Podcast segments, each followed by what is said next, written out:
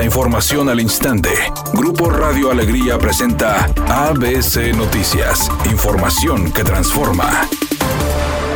Los resultados de la encuesta nacional de seguridad pública urbana que realizó el INEGI, donde la percepción positiva de este rubro aumentó en Santa Catarina, reflejan la coordinación de los cuerpos de seguridad del municipio con las corporaciones estatales. Así lo indicó el alcalde Jesús Navarrivera, Rivera, señalando que la Mesa de Seguridad Estatal, la Mesa de Seguridad Municipal y el trabajo diario de Estado y municipio ha permitido avanzar en favor de la comunidad. Santa Catarina fue el único municipio del área metropolitana que mejoró su percepción de seguridad entre los ciudadanos, por lo que el alcalde Jesús Nava lo atribuyó a programas como la respuesta inmediata y efectiva del C4, la conexión directa al C5 estatal y la activación de 50 patrullas nuevas. Finalmente dijo que con la contratación de 200 nuevos policías municipales avanzará aún más la seguridad en Santa Catarina, además de la compra de otras 50 nuevas patrullas.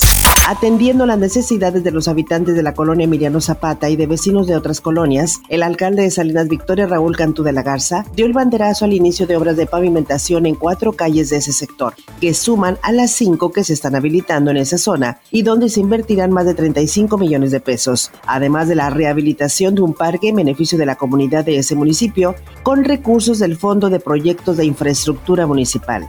Por su parte, los vecinos de la colonia Miriano Zapata, importante sector por la cercanía con el parque industrial, agradecieron las obras al alcalde Raúl Cantú de la Garza, reconociendo su desempeño y esperando que la presente administración municipal de Salinas Victoria los siga apoyando. Editorial ABC con Eduardo Garza. La llamada viruela del mono está presente en Nuevo León. Dos casos se detectaron en el personal que atiende el teléfono de emergencias 911 del C5 de Nuevo León. Ya suman tres los casos en el estado de esta enfermedad. El COVID a la alza, sin agua, inseguros y ahora hasta la viruela del mono. ¿Qué más nos falta?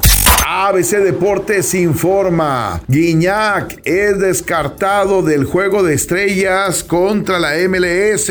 En su lugar entra Dineno. Por cuestiones personales, Guiñac no asiste. Esas cuestiones personales que no tienen que ver con ningún tema legal y que aparentemente sí con el tema de las vacunas es por el cual Guiñac no ha asistido las últimas dos ocasiones a los Estados Unidos a un partido de Tigres y cuando recibió el balón de oro, ahora lo dejaría fuera del el juego de estrellas.